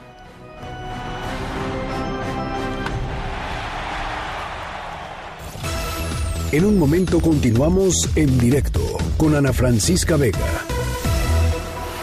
Continúas escuchando en directo con Ana Francisca Vega por MBS Noticias. Noticias en directo. Bueno, pues eh, detuvieron al director de obra del colegio del colegio Repsamen. Em, ese que ayudó también a construir ilegalmente un departamento para la para la directora y dueña del colegio Repsamen, Mónica García Villegas, en la parte alta de, este colegio. Sabemos que el 19 de septiembre del 2017, eh, pues esto, esto tuvo una consecuencia muy directa, que fue la muerte de 26 personas, 19 de ellos niños, y Después de, después de esta captura, la jefa de gobierno de la Ciudad de México, Claudia Sheinbaum, dijo que todavía hay una orden de aprehensión pendiente. Adrián Jiménez, ¿cómo estás? Buenas tardes, te saludo con mucho gusto. Adrián, Adrián. ¿Qué tal? Bueno, bueno, ahí, ahí estás, ya. Es que te, te, veíamos muy lejos, muy lejos, pero ya te vimos mejor. Buenas tardes, Ana. Un saludo afectuoso para ti y el auditorio. Tras la captura de Juana Polinar N., director responsable de obra del Colegio Repsamen, la jefa de gobierno Claudia Sheinbaum confirmó que aún falta cumplimentar otra orden de aprehensión, esto por el caso eh, en contra de otra persona responsable de la seguridad estructural de dicho inmueble, donde fallecieron, como lo referías, 26 personas, 19 menores de edad. Vamos a escuchar parte de lo que dijo DRO o corresponsable de seguridad estructural, alguna de los dos auxiliares, pero queda una todavía pendiente. En conferencia de prensa, la mandataria capitalina dio a conocer que la Procuraduría Capitalina tiene abiertas otras carpetas de investigación donde se busca a los responsables de la obra de cuatro inmuebles, donde dijo, sin precisar el número, que perecieron varias personas durante el sismo del 19 de septiembre de 2017. Así lo dijo, escuchemos. Son cuatro inmuebles particularmente donde hay investigaciones que la Procuraduría está en proceso, tanto a DROs y corresponsables como también a quien desarrolló la obra. No tengo ahora el dato, pero lo que sí puedo decirles es que son cuatro obras, en algunas de ellas hubo fallecimientos. Entonces están abiertas las carpetas y está en proceso la Procuraduría. Asimismo, la funcionaria refirió que ya están listos los lineamientos para comenzar el proceso de revisión y de empadronamiento tanto de escuelas públicas como privadas, cuyo objetivo es garantizar que los inmuebles sean seguros. Recordó que esto es resultado del convenio que hicieron con la Sociedad Mexicana de Ingeniería Estructural y con el Instituto de Ingeniería de la UNAM, así como del trabajo coordinado con la Autoridad Educativa Federal. Ana Francisca Auditorio, es la información que les tengo. Gracias, Adrián. Buenas tardes. Buenas tardes. En directo. Bueno, y nos reportan un bloqueo en la autopista del Sol. Son del Sol, perdón, son normalistas de la normal Raúl Isidro Burgos de Ayotzinapa. Hacemos contacto con nuestra corresponsal allá en Guerrero, Francisca Santiagues. ¿Cómo estás, Francisca? Me da gusto saludarte. ¿Qué tal, Ana Francisca? Buenas tardes. Estudiantes de la normal rural Raúl Isidro Burgos de Ayoxinapa instalaron desde a las 13 a las 15.30 horas la autopista del Sol en el punto denominado Parador del Marqués a la entrada sur de Chilpancingo en respaldo de sus compañeros de Mat Matumaxa, Chiapas, un bloqueo a los inconformes, la fuerte lluvia que cayó la tarde en la ciudad no les impidió para que cerraran los carriles centrales de la vía de comunicación, en los cuales también atravesaron un tráiler y tres autobuses, demandaron al gobierno de Andrés Manuel López Obrador que cese la represión en contra de sus compañeros de la normal rural de aquella entidad, quienes este jueves por tercera ocasión fueron desalojados, dijeron con gases lacrimógenos cuando bloqueaban los accesos a la capital de aquella entidad del gobierno del estado. Piden también la instalación de una mesa de trabajo, por un lado, para la solución de su pliego petitorio local, pero también para que intervenga ante la autoridad federal para que cesen las acciones contra los normalistas y conforme avanzan las negociaciones con el gobierno federal han determinado hasta esta tarde en estos momentos abrir uno de los carriles con dirección hacia la Ciudad de México esta vía de comunicación de cuota a la entrada sur de esta ciudad capital que es Chilpancingo. Hasta aquí mi reporte. Eh, Francisca, nada más para, para mm, eh, precisar, eh, sigue bloqueada, ¿no? La autopista.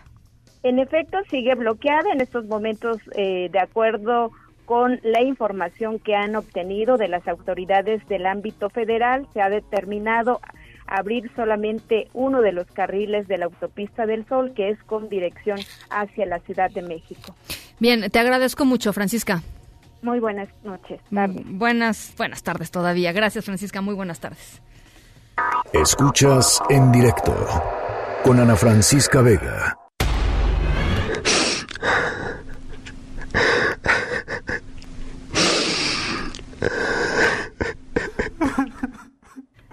Bueno, pues creo que ya es muy claro que nuestra historia sonora de hoy termina dramáticamente para esta persona de nombre Jim Mattress Mac, Jim Colchón, Colchones Mac. Bueno, ya les decía, súper fanático de los Astros de Houston. Eh, pues resulta que este señor eh, apostó, chequen esto, ¿eh? 11 millones de dólares porque los Astros iban a salir victoriosos en la Serie Mundial en contra de los Nacionales. Ya les platiqué que los nacionales ganaron ayer en la noche.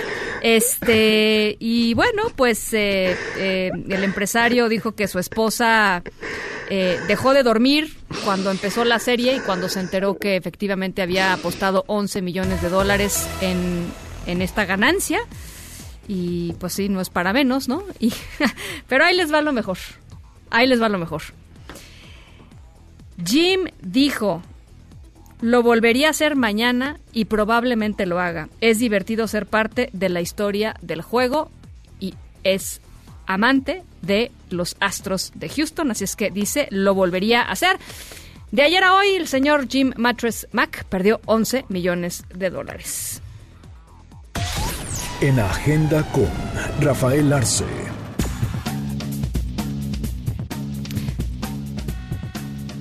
¿Listo, listo? ¿Todo bien? pues ya sabes que si no me peleo con los audífonos es con el teléfono. ¿Cómo estás, Rafael? Bien, Ana, con el gusto de saludarte. ¿Tú? ¿Todo bien? ¿Fluye? Todo, todo muy bien. ¿Todo Yo- fluye? Sí, sí, sí. sí. ¿No, ¿No traes por ahí unos dulcitos para Noche de Brujas y eso, no? No, fíjate ¿No? que no, Híjole, lástima, caray. Sí, Bueno. este, bueno. Está bien, estamos al pendiente. Hay pa- también hay de pa' la próxima. Sí.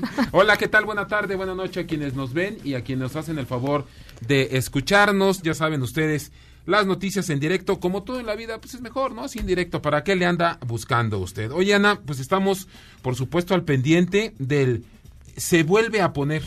¿Qué te recuerda esta frasecita de hoy? Ya, ya, tranquilos, ya basta. Se vuelve a poner. Ah, pues mañana en la mañanera, Ana, de nueva cuenta, el gobierno federal, según palabras de Andrés Manuel López Obrador, presidente de México, se volverá a poner a dar la relatoría del minuto a minuto del operativo en Culiacán. Esto como producto, Ana, de este encontronazo, ¿no? Pues, si tú me lo permites, entre el jefe del Ejecutivo y los representantes de los medios de comunicación, estas diferencias que hay, pues bueno, López Obrador dice, ya, mañana lo volveremos a poner. Oye, y hay que Dime. estar muy pendientes también de si efectivamente se le quitó la acreditación a, a este compañero de la prensa, ¿no? Así es a Luis Cardona, que por ahí en redes sociales eh, se dice, Ana, No, que... él, él. Él, él, él, que dice... Él dijo que- Exactamente, que el propio vocero de la presidencia, Jesús Ramírez, habría hablado a su medio de comunicación para, avisar que mañana, Luis, ni te presentes, ¿no? En la, en la... Ya tocamos base, por cierto, nosotros, con el vocero presidencial, Jesús Ramírez, solicitándole unos minutos para que explicara. Y pues bueno. Eh, Ana, estamos al pendiente ya dentro de cinco horas. Eh, habemos gobernador allá en Baja California, ¿no? Por, por dos años. Por dos años, ¿no? Ujú. Por dos años, la toma de posesión de Jaime Bonilla y más tardecito, es decir, a las 4 de la tarde de mañana viernes 1 de noviembre, se nos fue octubre, ¿no? No, bueno, ya No, ni me digas. No, no, ya no, ni- ya. híjole. No, ese ya no vamos a hablar eso. O sea, ya se eso- nos fue el año. Estábamos al pendiente de que se nos fue el año, ¿no? pues el, a la- más, más tarde, a las, 4, a las 4 de la tarde, Jaime Bonilla dirá nombres y apellidos de quienes lo van a acompañar dos años en su, en su administración. Por supuesto, Ana, al pendiente del estado de salud del alcalde de Valle de Chalco, Francisco Tenorio Contreras. Hoy eh, eh, no hubo tan buenas noticias. El secretario de salud de Ledomex, del Estado de México, pues eh, informó que se le están haciendo estudios al, al alcalde de Valle de Chalco para saber si hay actividad cerebral. ¿no? Entonces estamos al pendiente de eso y de la investigación, Ana, ya fueron por los supuestos agresores eh, del alcalde de Valle de Chalco que, que viven, Ana, a unos metros, según la autoridad, de donde se llevó al cabo la agresión. Las casas donde habitaban, donde vivían estos chavos, son- eran jóvenes, Sí, Ana, sí, sí, muy muy jóvenes, jóvenes. están, están vacías y lo único que se ve en la puerta de estas casas son eh, tenis colgando. Entonces estamos al pendiente de, de este asunto, Ana, y por supuesto, como tú iniciaste este esfuerzo informativo. Estamos al pendiente de que esta noche salgan Los espantos. las brujas. Las ya me voy. No digas eso, Ana, no digas eso. Oye, pero si ser brujas a todo da. Esa- pues bueno, no, por Sí, supuesto que no. cómo no, Estamos una buena cofradía. Estamos al pendiente, Ana. Hoy noche de brujas, hoy los niños, pues ánimo, ánimo niños a bañarse. Ya no, ya debieron haberse bañado. Ya. Arréglense, disfrácense. Me- merienden. merienden Este, y, y- y vayan a pedir su calaverita. su calaverita. Ana. Y, y, y, sí, y- y la gente que, que no compró dulces, o, Sí. pues vaya rápido, ¿no? O sea, De- todavía da tiempo para... volada, vaya rápido. Tenga usted cuidado porque hoy los difuntos caminan entre los vivos. ¿A qué bellas nuestras tradiciones y nuestras costumbres? Pues ¿no? Halloween no tanto Halloween, es nuestra tradición, la bueno, verdad. más bien es adoptada, Eso es, lo, eso es lo pagano, Ana, ¿no? Eso es lo pagano, lo católico, bueno, este Día de Todos los Santos y demás, pero pues bueno, estamos al pendiente de las brujas que salgan y de los brujos que salgan Exacto. esta noche. Gracias, Rafa. No, al contrario. Son las, ya vete porque ya es Sí, hora ya- de los brujos también. de- sí. Eh, las 6 con 55 nos vamos a nombre de todos los que hacen posible este espacio. Muchísimas gracias por acompañarnos. Yo soy Ana Francisca Vega. Se quedan como todas las tardes con Gaby Vargas y después, ya saben, charros contra gangsters. Pasen buena noche. ¡Qué emoción! Todos cantemos esta canción. Mi ciudad te fascinará y si te descuidas te sorprenderá. Ve por donde vas, ten cuidado al caminar, algo horrible te saldrá. MBS Radio presentó En directo. En directo. Con Ana Francisca Vega. Por MBS Noticias.